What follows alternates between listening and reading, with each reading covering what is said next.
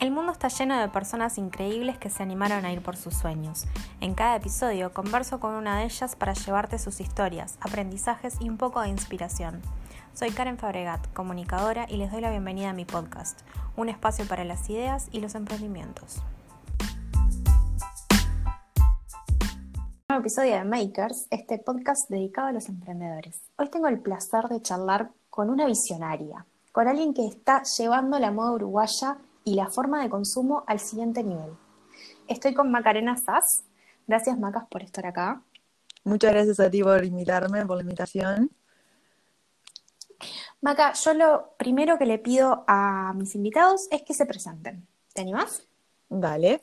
Eh, bueno, un poco ya dijiste, mi nombre es Macarena, eh, yo soy emprendedora atrás de mil razones. Eh, empecé con, este emprendimiento hace nueve años. Eh, soy, estudié diseño de modas y administración de empresas. Eh, ninguna de las dos carreras la, terminé porque nada, me metí lleno en el emprendimiento y, nada, soy, me doy cuenta que me, fascina emprender y como crear cosas nuevas, creo que es lo que más me gusta. Así que nada, un poco eso. Buenísimo.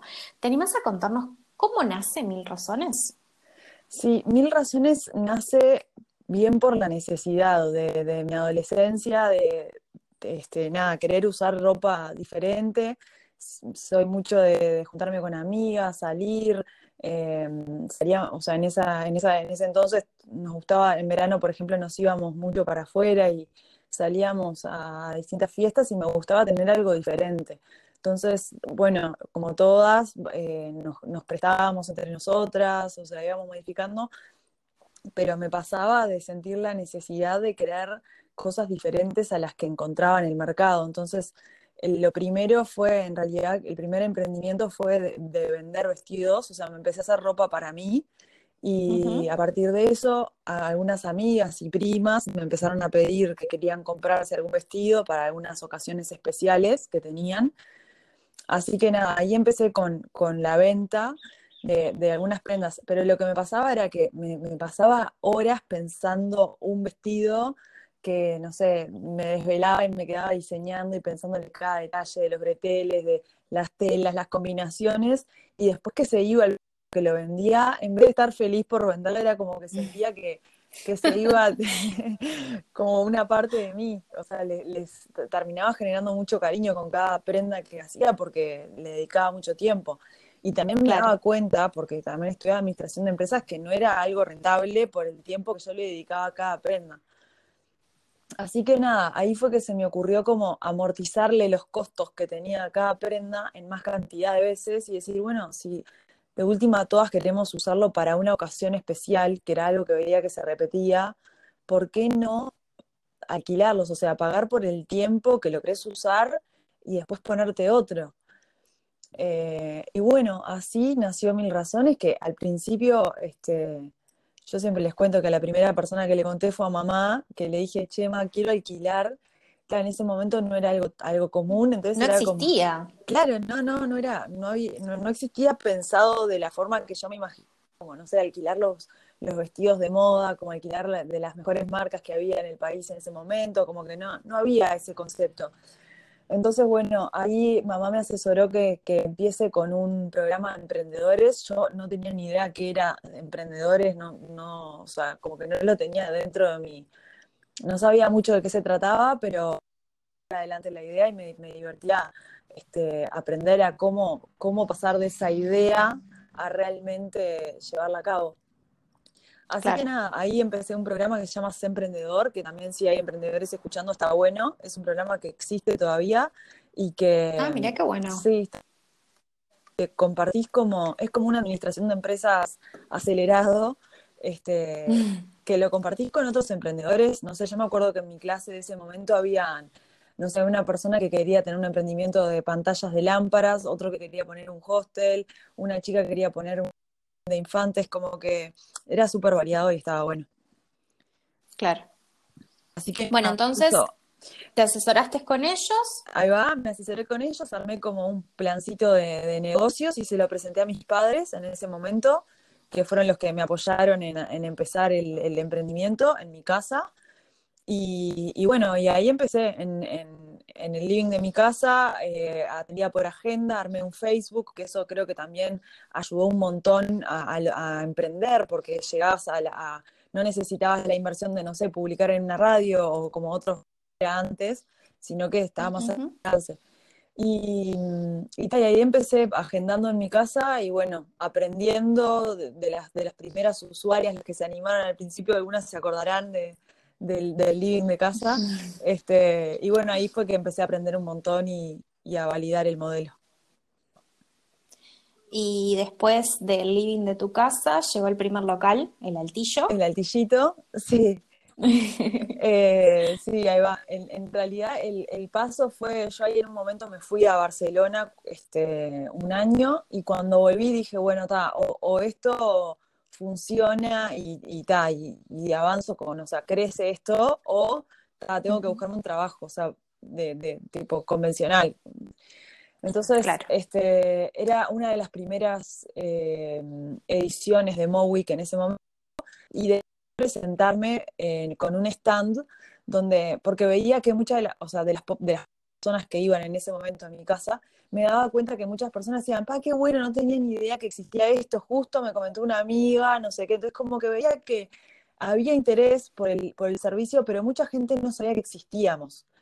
O sea, como que la difusión no, no, no he llegado todavía a que gente nos conozca ahí fue que en esa edición de Mowick este, todo el mundo tenía su stand para vender y, yo puse un stand como para contarle, para tener esa instancia de interacción con la gente, decirle, conoces mil razones, ya hacemos esto, puedes alquilar los vestidos, estos son algunos de los vestidos, los precios van entre tanto y tanto, como muchas preguntas, entonces como que estaba bueno eh, interactuar con la gente.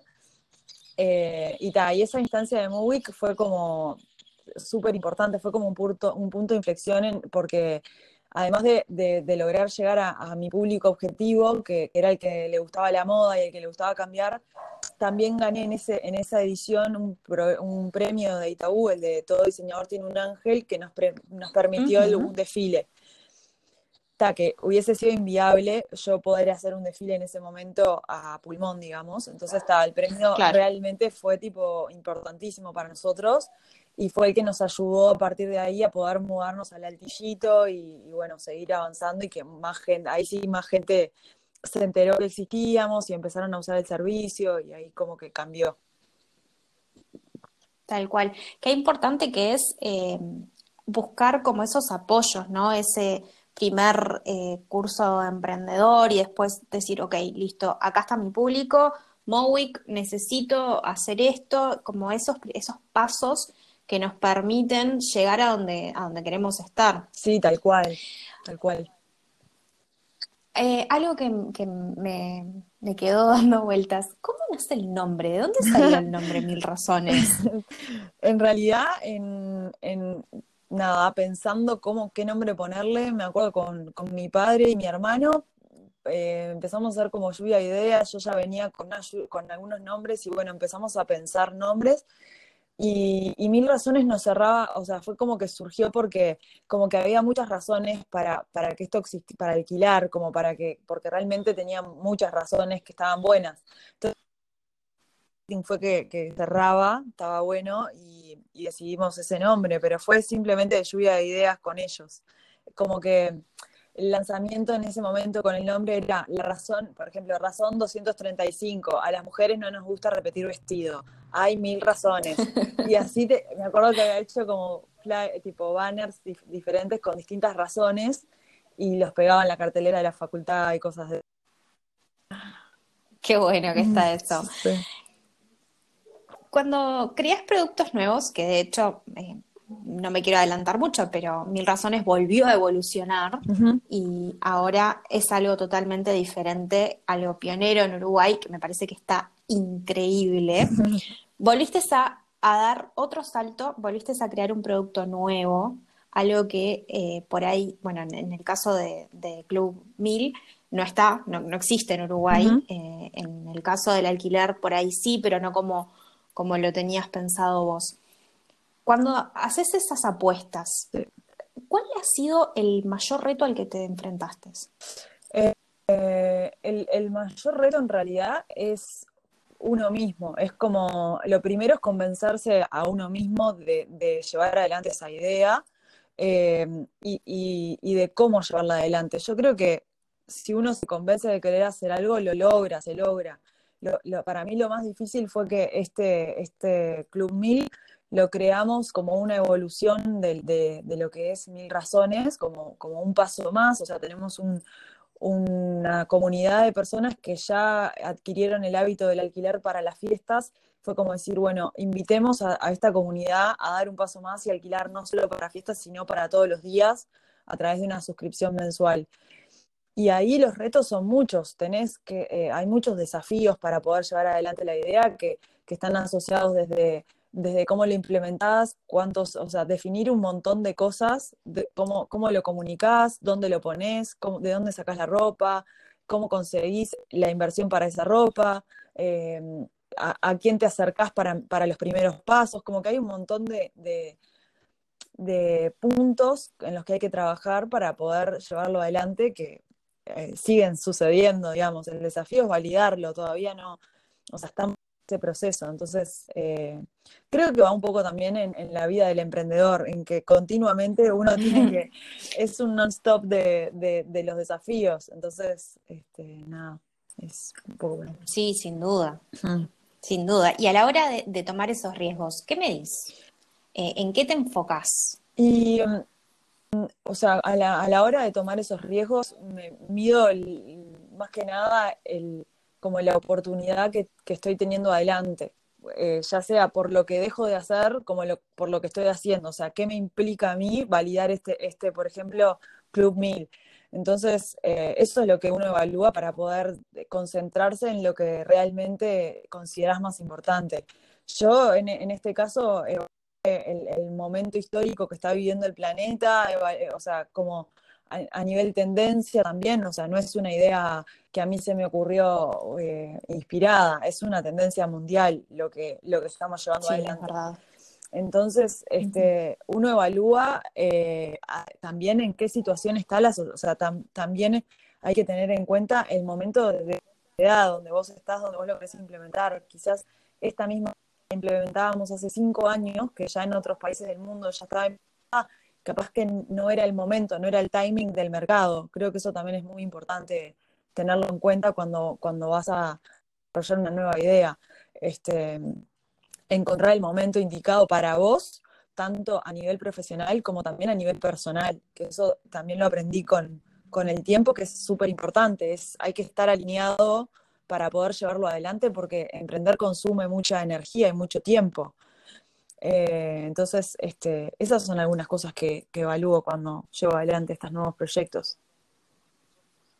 Que no es, no es decir poco, es, es un montón. Eh, tal cual, la madurez, el grado de madurez de la sociedad es súper importante. Han fracasado muchísimas ideas geniales porque no era el momento.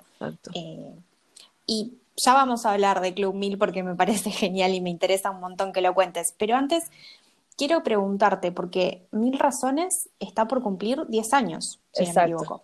¿Puede ser? es mucho tiempo, mucho tiempo en el mercado uruguayo. Eh, ¿Cuál crees que es la clave para permanecer creciendo constantemente durante 10 años? El trabajo yo creo que con eso no hay secreto. O sea, eh, a veces te dicen, pa, ¿qué, qué más? ¿Cómo, ¿Cómo la pegaste con esa idea? O, me, ha pasado. Y, a veces pienso para adentro mío, sí, la verdad que tuve suerte en ese, o sea, de como de haber, de haber sentido esa necesidad propia y en la gente alrededor mío. Creo que lo más importante atrás de todo, o por lo menos me parece, es la constancia del trabajo y, la perseverancia también, como que esa, ese como achaque de estar escuchando, de estar viendo qué es lo que el cliente precisa, de, ser apasionadas del servicio, de, como de querer entender lo que estás queriendo hacer, que se adapte a la sociedad en la que vos estás. Entonces, como que creo que eso, el, sea cual sea la idea que se quiera validar, si bien la idea es muy importante, también es muy, muy importante la dedicación que se le, que se le da a eso. Este, así que nada, creo que en estos 10 años lo que, lo que sucedió es estar ahí, siempre atenta y, tratando de avanzar. Escucho. Sí, sin duda. Eh, es, estoy completamente de acuerdo contigo. Me encanta además eh, Mil Razones porque durante todos estos años siempre ha tenido como un diferencial en cuanto a la atención y a los detalles. Mm. Yo fui varias veces al local por mí, por amigas, eh, lo seguía en las redes y en cada campaña tenían como un detallecito, algo, algo siempre inventaban para tener diferente al por ahí resto de los servicios, que la realidad es que hoy en día hay servicios de alquiler, pero ustedes siempre tenían un diferencial. ¿De, dónde salían esas ideas? Por ejemplo, me acuerdo lo del premio al, al ropero más eh, ah, alquilado, eh, tenían acciones con marcas, siempre estaban haciendo algo, ¿no? sí, sí, tal cual.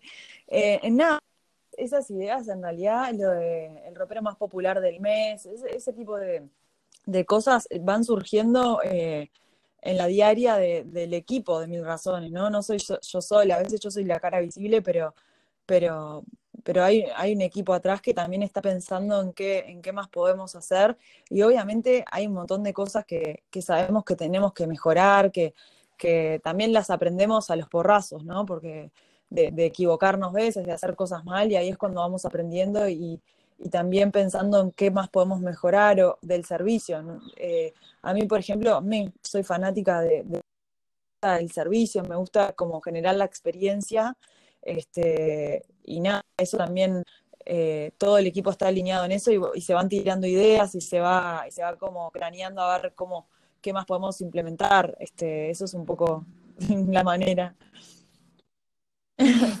Qué importante que es tener un buen equipo de trabajo en el que apoyarse. Sí, es, importantísimo. El equipo es fundamental. Ahora también, por ejemplo, en, épocas de, pandemia, vi como, como parte del equipo que ya les, mando beso grande a las chicas, a Andy, a Noé, a Luchi, a todas las que han formado parte de Mil Razones que, lo importante que es apoyarse en el uno entre nosotras eh, y mantener también el constante diálogo y estar presentes y tener esas instancias de charla, de, interacción que, son las que después generan como pequeñas cositas, como, por ejemplo esto del ropero más popular del mes o otras cosas este, que se van generando ahí en las charlas de más cotidianas, como puede ser un almuerzo, una charla en la escalera, una, o sea, como que esas instancias son también súper importantes. Sí, tal cual, el diálogo, el escuchar, el darle también la oportunidad al otro de expresar por ahí sus ideas o, sus talentos, me parece que enriquece muchísimo. ¿Cuál? ¿Cuál crees vos que es eh, los valores o, qué buscas vos en un equipo de trabajo? Bien, está bueno. Em, yo en el equipo de trabajo, la verdad es que hay, hay dos cosas. Está la persona, que para mí es lo más importante, más allá de, sus capacidades eh, técnicas o profesionales. Creo que lo primero y lo que siempre, siempre miro, de hecho, muchas veces pienso que, quizás ya avance el mundo hacia otra forma de, presentarse un trabajo que no sea a través de un currículum, porque creo que no expresa lo que, lo que es la persona. Em, Tal cual, está quedando obsoleto, el tema del currículum. He pedido que me manden en vez de currículums videos, que sé que a veces da más pereza, pero es una forma mucho más fácil, no sé, yo pienso si tuviera que presentarme como que te da mucho más facilidad de, expresar quién sos y cuál es tu energía y, cómo te... Yo creo que eso es lo más importante cuando, cuando formamos un equipo, más, de, más que lo que estudió y lo que sabe, es la actitud que tiene y las ganas, como lo principal. Tal cual, tal cual. La verdad opino lo mismo, me parece que es súper importante. Sí, de verdad, creo que eh, a mí me ha pasado personalmente, ¿no? De pasar por un millón de puestos este, de trabajo y, no lograr sentirme así como muy cómoda o, no encajar del todo y, a veces las ganas de, aprender, eh, la predisposición, todas esas cosas me parecen mucho más importantes que, no sé, que un título que no es por desmerecer, no, al contrario, creo que la universidad te abre la cabeza a un montón de cosas, pero me parece que está quedando un poco sí, obsoleto. Nosotras lo que, lo que siempre le digo a las chicas cuando arrancan a trabajar conmigo es, yo, a mí nadie me enseñó a ser jefe de nadie, o sea que errores siempre voy a cometer miles y vamos y venimos para adelante en todo, entonces como que apunto siempre a, que sean personas que quieran aportar, que quieran estar, tipo, ponerse la camiseta en el sentido de decir, vos estaría bueno hacer esto, estaría bueno hacer lo otro, como que no buscamos que seamos un equipo donde alguien recibe órdenes, todo lo contrario, o sea, sino que formemos juntas eh, un equipo que sea como horizontal en todo sentido. Qué divino. Y siguiendo con la evolución de, estos 10 años, llegaste a franquiciar. Sí, sí, Llegamos a franquiciar el modelo. ¿Cómo fue eso? Porque no todo el mundo tiene la suerte de decir que es una franquicia. Eh, fue casi que te diría que, no sé si por error, pero fue como. Eh, mm, yo tenía la idea de, poder hacer crecer el modelo, de, hacer poder crecer el alquiler a otras partes del país, eh, sabiendo que yo soy una, soy, soy yo sola como emprendedora, sabía que mis limitaciones son el tiempo y, que no puedo estar en todos los lugares para poder hacerlo bien. Entonces, me parecía que la franquicia era algo que estaba bueno sin saber mucho cómo funcionaban las franquicias. En una entrevista de radio que, me había hecho hace muchos años, Emiliano Cotelo me hizo, comenté que, como que me gustaría expandirme a través de las franquicias. Lo comenté, como te digo, sin saber mucho ni cómo funcionaba ni cómo tenía que ser eso. Y gracias a esa entrevista me una conocida, que tenía una conocida que estaba interesada en llevarla a una parte del país. Em, y bueno, y esa fue la primera, o sea, cuando ella me contactó fue decir, bueno, pará, ¿y ahora cómo hago para, o sea, ¿qué, cómo, cómo se hace para franquiciar esto? Y bueno, yo estaba incubada en ese momento en Ingenio, que es una, es una incubadora que te ayuda como en la aceleración del crecimiento, y ellos ahí me, me, ayudaron y me asesoraron a estandarizar los procesos, estandarizar el software, estandarizar la imagen de marca, a, un montón de, áreas que tienen en realidad las franquicias. Ahí trabajé bastante sobre todo eso, o sea, desde cómo contestas un mensaje hasta cómo atendes a una persona, hasta cómo se hace una limpieza de un artículo, qué pasa si hay un problema, como que todas esas situaciones tienen que estar cubiertas para poder lograr armar la franquicia en sí misma. Este, y, y ahí fue que, empezó la primera franquicia y hoy en día eh, hay cuatro franquicias funcionando eh, o sea, eh, tres franquicias funcionando, perdón. Eh, dos son en Uruguay y una es en Argentina, en Río Cuarto, en la ciudad de en Córdoba. Wow, internacional. bueno, no, otra cosa que también, o sea, parece, o sea, está bien, está en Argentina, pero digo, seguimos siendo una empresa muy pequeña. La realidad es que es bastante a pulmón todo lo que hacemos. La emprendedora que, está allá, que también le mando un beso, que es Agus, es uruguaya que se fue a vivir a, Río Cuarto porque, por, por temas personales. Este, y bueno, nada, o sea, es bastante de forma casera, pero está bueno porque vamos teniendo como un termómetro también de, Argentina, que, la idea es a futuro sí que crecer en otros mercados y, bueno, esto nos ayuda, si bien todavía sigue siendo muy casero, ¿no? Estamos todavía aprendiendo y validando este modelo de franquicias. ¿Cuál fue el mayor desafío que enfrentaste eh, a la hora de, hacer una franquicia? Em, hay muchos desafíos, en, o sea, como que vas pasando las etapas y, hay varios desafíos. Sí, y siempre va surgiendo uno. esto es lo más difícil que hice y después tipo terminas eso y te aparece otro que te complica más. Pero yo creo que lo más difícil es que una misma persona, si va o ve esa tienda, sienta que es la misma. Ese es como el, o sea, sienta que todas son lo mismo, como que vos entras al mil razones de tal lugar y sientas la misma sensación entrando a cualquiera. Eso es, lo, eso es lo más complicado porque implica un montón de cosas, de la estética, la atención, la, eh, la mercadería, digo, hay como muchas, muchas cosas que tenés que tener en cuenta y, y, y también la otra, el otro desafío es conseguir a las personas indicadas. Creo que ese, ese es el, el, más complicado. Yo por suerte, sí, ese, ese es súper difícil. Em, por suerte tenemos un grupo de chicas que están impresionantes, que entre todas, o sea, nosotras nos, decimos la, red Mil Razones, que eh, justo el otro día hicimos un Zoom todas de estamos alineadas, tipo, entendemos como el concepto base, el espíritu de la marca y está buenísimo trabajar juntas, pero, pero es lo que también a, mí me, da miedo cuando entra alguien nuevo que no conozco. Em, eso, el, le estás dando tu bebito, por decir así, a, alguien más para que lo lleve adelante en esas, y lo represente en otro lugar. Entonces, eso es, eso es lo más, lo más difícil capaz. Sí, no, no es fácil. Eh, eh, tú decías, eh, por ahí tu bebito, yo creo que sí, o sea, cada emprendimiento es como el hijo de cada uno, porque lo ves nacer, lo, lo, parís prácticamente y después lo haces crecer y sí, esas cosas asustan y, es parte del desafío también, ¿no? 100%. Ahora, eh, volvió a evolucionar, como decíamos, mil razones, y tienen un nuevo servicio que es increíble, que a mí me encanta. Contá, por favor, de qué se trata Club Mil es un servicio de, suscripción que, o sea, que lo que te permite es tener un ropero que todos los meses te llegan como piezas diferentes para que puedas usar durante un mes, las devolves y te llevas otras. Entonces, la idea de esto es que eh, las personas tengamos un ropero básico, que dejemos de acumular cantidad de ropa y tengamos un ropero básico y que a través de la suscripción te lleguen esas piezas diferentes que son las que te generan como los distintos looks y, todos los meses se, rote la, la, ropa. Tenemos tres planes hoy en día, que es el de 4, 8 y 16 prendas, Em, y bueno, nada, estamos ahora en proceso de, tener todo también en la web para que las personas puedan entrar, mirar, elegir la ropa y todos los meses elegirse esos 4, 8, 16 artículos que te llegan para poder este, rotar tu ropero. Así que esa es un poco, un poco la idea.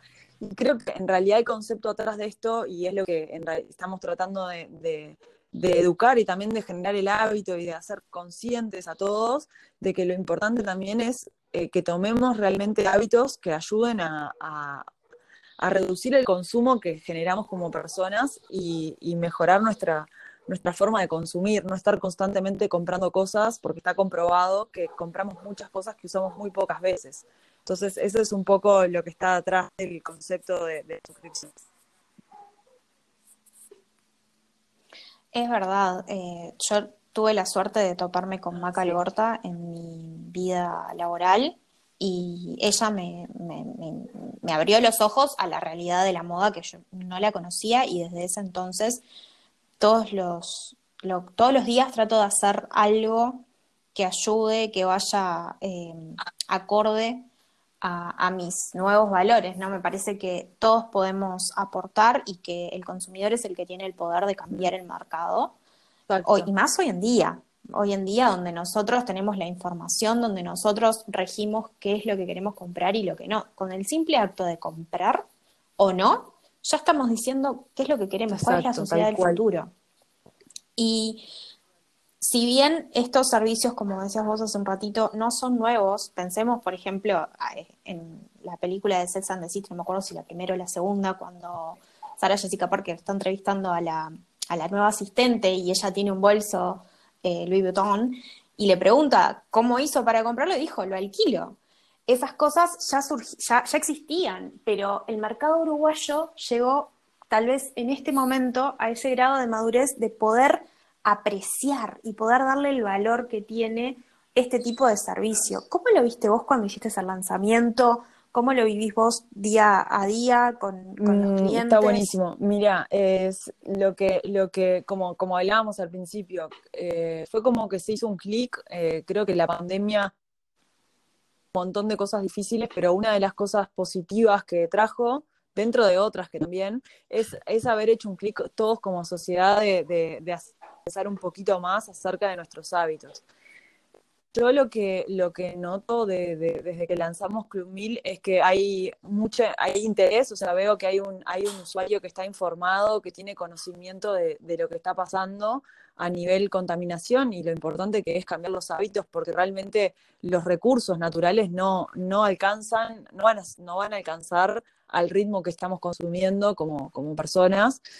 Entonces veo que, que, eso está ayudando a que empiecen a implementarse ya sea un servicio de suscripción como el reciclaje de los residuos en su casa, como tener compost, como, como distintas cosas que veo que, que todos estamos como implementando porque estamos entendiendo la gravedad del problema. Entonces, en, en nuestro caso específicamente en las suscripciones, hay interés sobre, sobre el servicio, muchas personas están averiguando, preguntando, obviamente que al ser algo totalmente nuevo hay muchas preguntas, ¿qué pasa así? ¿Cuánto sale? ¿Cuándo me llevo las prendas? ¿Qué prendas son? ¿Cómo, cómo se hace la limpieza? Como que hay un montón de preguntas que, que es un poco nosotros lo que estamos trabajando ahora en, en contar cómo funciona. Lo mismo que hicimos, como decirlo, eh, en la MOWIC de aquel año que, que, teníamos que hablar con la gente, es lo que estamos haciendo ahora con Club Mil. Este, tal cual, es como una reeducación. Ese, esos miedos, esas dudas, que creo que lo está, siempre lo que nos pasó la otra vez, veremos si esta vez es igual, es como hay que primero educar a las early adopters, a las que, a las primeras que se están animando, porque ellas son las que después van a funcionar uh -huh. como las que cuenten a su grupo de amigas, a sus familiares, que, eh, como para que sigan esa, esa claro. tendencia. Este, pero realmente veo que hay apertura en esto y que está, está bueno haberlo lanzado porque, porque es algo que, que la sociedad está entendiendo. Sí, curiosidad personal sobre todo, ¿cómo Bien. es el tema de los talles? Porque, por ejemplo, yo no soy un talle estándar eh, normal, digamos. Bien, soy perfecto. Grande. Mira, eh, nosotros lo que, con el tema de los talles, así como también en, en, en la parte de, de evento, de fiesta, lo que, lo que hacemos es, la, la, ropa es de distintas marcas, entonces como que tratamos de que los artículos sean únicos, de cada, de cada diseño, no, no tener escala porque queremos como esas piecitas diferentes y no que salgas con esa campera y la tenga todo el mundo en la misma campera. Entonces, eh, o el vestido. Entonces lo uh -huh. que hacemos es armar colecciones de distintos talles. Ahora, por ejemplo, empezar a, validar esto, o sea, la, primer lanzamiento lo arrancamos con una escala de talles y tenemos como proyectado armar distintas, distintas, este, tener de todos los talles, prendas diferentes de cada talle, pero tener para todos los talles, porque también pasa que no es lo mismo lo que le queda bien a un talle XS que lo que le queda bien a un talle L, o sea, la forma de la prenda es diferente o el corte es diferente, entonces lo que hacemos es eso, tratamos de ver qué es lo que queda mejor a cada figura y tener artículos para cada tipo de talle. En esta instancia estamos en proceso todavía de aumentar mucho más el stock porque recién hicimos como el lanzamiento en octubre y, y, y ya, estamos como armando todavía todo el stock de, de, prendas, así como para todos los talles, como también, por ejemplo, nos han pedido mucho para embarazadas, para, para momentos específicos de la vida en los que necesitas ropa distinta a la que capaz que es tu cuerpo, entonces está, estamos como tratando de, de abarcar todo eso, pero pero de a poco porque hace poquito que lo lanzamos. Pero sí que la idea es, es que todo el mundo pueda conseguir claro. y también todas las edades. No nos vamos, o sea, estamos enfocándonos en, en, un, en las mujeres, como en un club de mujeres real, de todas las edades. Qué genial eso, que cada uno pueda encontrar, no importa la edad, el talle o para lo que esté buscando. Lo de las embarazadas me parece algo increíble, o sea, lo, lo, he vivido con amigas, con familiares, o sea, el cuerpo cambia y es algo que, a no ser que pienses tener más hijos, Exacto. no volvés a usar Tal cual. esa ropa.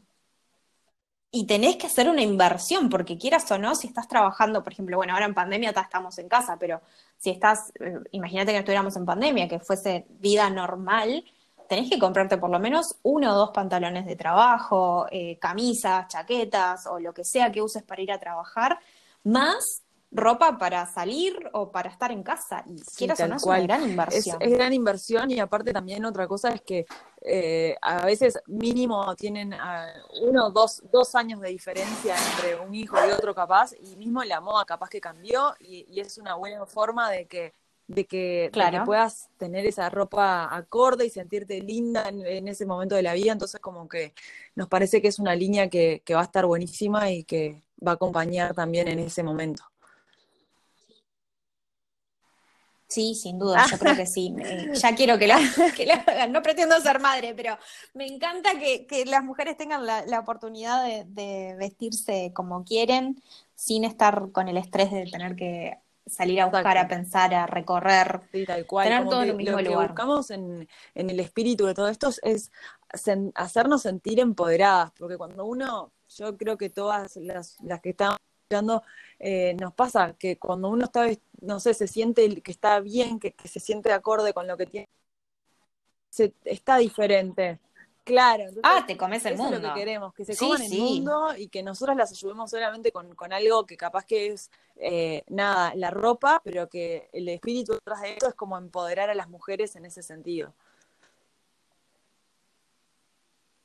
Me parece genial y me encanta.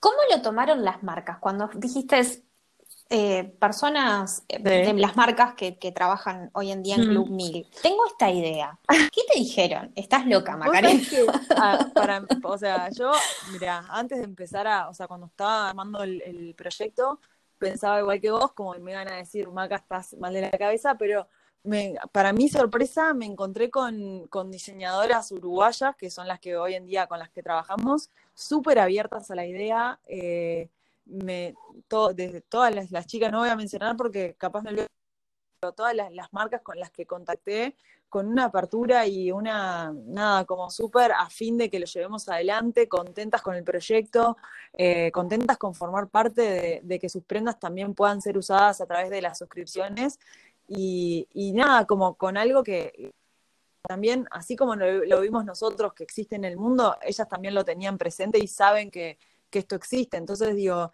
lo vi como con súper apertura, eh, tenemos, siempre estamos en contacto porque también la idea de, de Club Mil es que nosotras podamos darle feedback a las diseñadoras de cómo rindieron los artículos, cómo fue la calidad de las telas, porque a diferencia de, de las ventas, que es lo que se dedica a cada marca, nosotros vemos el producto ir y venir. Entonces, hay determinado feedback del uso del artículo que la idea es empezar a dárselo también a las diseñadoras para poder mejorar esos diseños y que sean de, de, de, de larga durabilidad. Este, así que no, re, la verdad que súper contenta con ese, en ese sentido.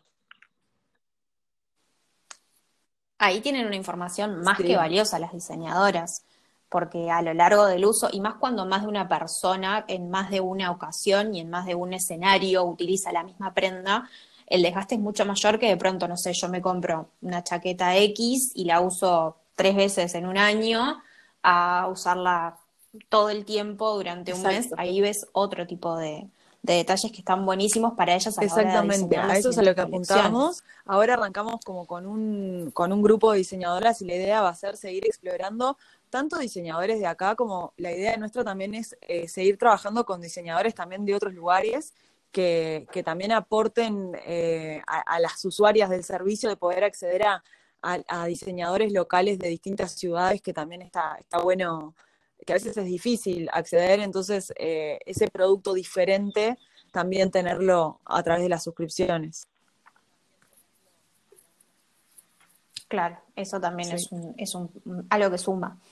Durante estos años, me imagino que tuviste que hacer lo que se llama el elevator pitch millones de veces frente a bancos, a clientes, a diseñadores, a un montón de diferentes, en diferentes ámbitos. Me encantaría que le dieras un consejo Bien. a alguien que nos está escuchando y que por ahí tiene su emprendimiento o está por, por hacerlo.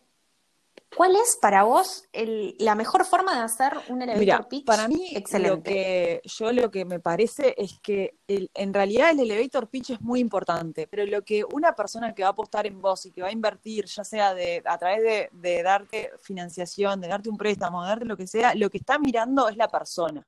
Es tu empuje, es tu actitud, es cómo te desempeñas frente a una dificultad. Entonces, si bien el elevator pitch es muy importante, es muy, la persona va a estar mirando mucho la persona más que la idea o el emprendimiento en sí. La misma idea puede ser brillante con un emprendedor y, puede ser un fracaso con otro. Entonces, yo creo que lo más importante cuando vas a enfrentarte a una situación como un elevator pitch es la actitud que le pones y como el, el empuje que le das a la idea y bueno, sumamente importante que también cuando te enfrentas a inversores, obviamente que van a tenerlo en cuenta, es que les puedas dar información que validaste, números, porcentajes, que puedas dar información clara. Eso creo que es súper importante también, que a veces a los emprendedores nos pasa porque hacemos de todo. Yo, por ejemplo, no sé, desde podés contestar mensajes de Instagram hasta atender gente, hasta poner la música local, hasta limpiar, no sé, lo que sea. A veces eh, no podemos descuidar en una instancia como un elevator pitch el tener claro, no sé, cuánto se gasta por mes, cuánto te deja un cliente, cuánto te sale con cliente, cuánto, como que tener y tener bien claro todos los números que tienen que ver con tu emprendimiento, me parece que es fundamental, porque quizás en el elevator pitch no los decís, pero también es muy importante la conversación que viene después del elevator pitch. Entonces, este, yo creo que, que esas cosas son, son importantes. Este, sí, eso. Súper valiosa lo que acabas de decir, espero que estén sacando notas. No sé sacando notas, pero bueno. Te, te creaste un trabajo a medida de lo que te gustaba. Tomaste una idea, lo convertiste en una empresa, lo franquiciaste, mm. lo volviste a evolucionar. Estás trabajando de, algo, eh, de una pasión. ¿Qué le puedes decir a alguien, sí, a alguien que se siente como, como vos en aquel momento en el que no, no sabías si ibas para allá, para acá, si alguien que no encaja en, los hábitos normales, digamos, y que tiene como ese yo de crear algo eh, Yo creo que tuve suerte en saberlo como desde el inicio. Sé que me pasa con amigas o lo que sea de, de, de, que lo, más importante es saber que vos qué es lo que querés, porque te puede pasar también que no sepas bien claro qué es lo que querés emprender o hacia dónde querés ir. Entonces, como lo primero es eh, conocerte a uno mismo, de saber qué es lo que te gusta, qué es lo que te gusta hacer, qué es lo, cuál área es la que te interesa. Eh, obviamente que en todo emprendimiento, a mí me pasa, o sea, si bien es, lo creé todo yo y, es, digamos que en base a, lo que hice, hay cosas que te, que te, tocan hacer que no son las que te gustan, pero te tocan igual hacerlas porque tu sueño es más grande, entonces como que eh, nada, lo haces igual porque vas más grande que eso.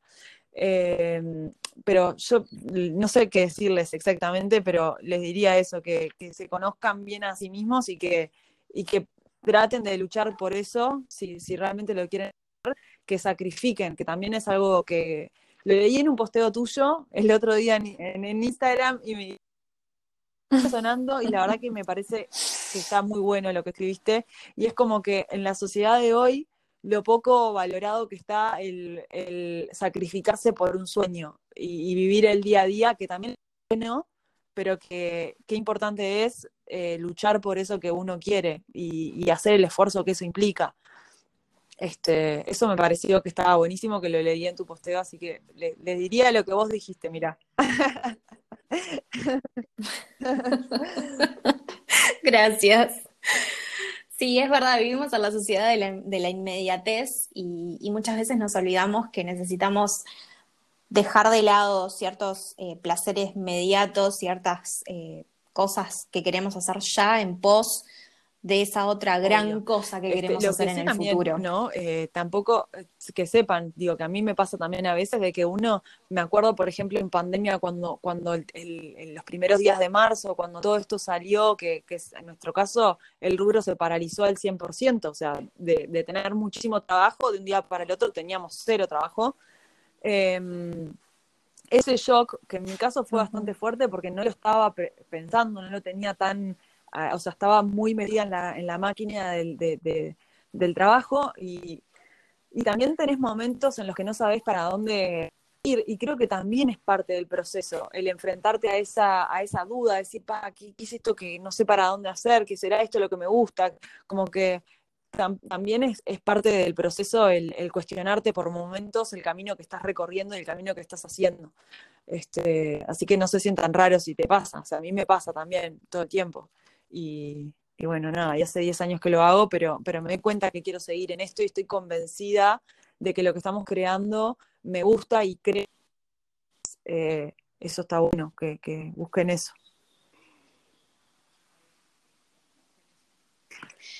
El, reinventarse, ¿no? El, volver a, al curso. Exacto, el no tener miedo. O el cambiar de carril, si, si, si, ya no va más por ahí. 100% parte del emprender, o sea, no existe emprender una cosa y que, y que dure eh, una eternidad, porque el, el mercado cambia, uno cambia, las personas cambian, entonces parte del emprender es eso, es estar continuamente reinventándose y, romper con el, con, el, digamos, con la costumbre, ¿no? De, bueno, yo siempre hice esto. En emprender no existe mucho, yo siempre hice esto. Siempre tenés que estar como viendo qué hacer para, para seguir en el curso de ese camino. Es como constante. Tal cual. Acá yo creo que podría hablar todo el día porque me parece divino todo lo que estás haciendo, tu predisposición a contar tu historia, a aconsejar, pero tampoco quiero que se nos haga eterno y que el que esté del otro lado se nos duerma en el camino. Así que, como yo siempre termino el podcast pidiéndoles un consejo para alguien que está por emprender, pero ya este es un montón. Entonces, te voy a preguntar, ¿qué le dirías a la Macarena de dentro de cinco años? No a la que pasó, porque la que pasó ya pasó. ¿Qué le diría? Pero a la que viene.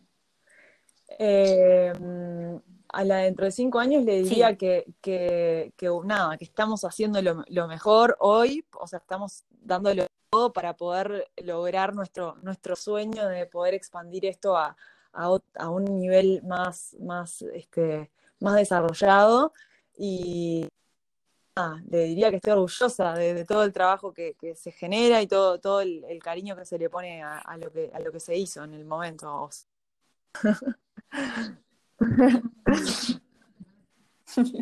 qué divino, qué importante que es reconocer también el esfuerzo de uno, este, ¿no? Está bueno hacerlo. Está bien, está bueno.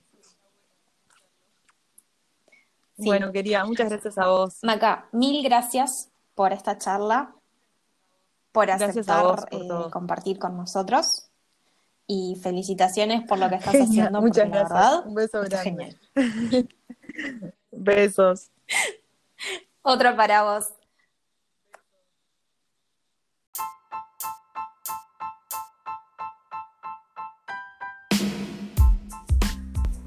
Esto fue todo por hoy, gracias por acompañarme. Si te gustó este episodio, puedes hacerme llegar tus comentarios aquí abajo, rankear o suscribirte a mi podcast o encontrarme en Instagram como Confesiones de una Millennial. Nos volvemos a encontrar en 15 días.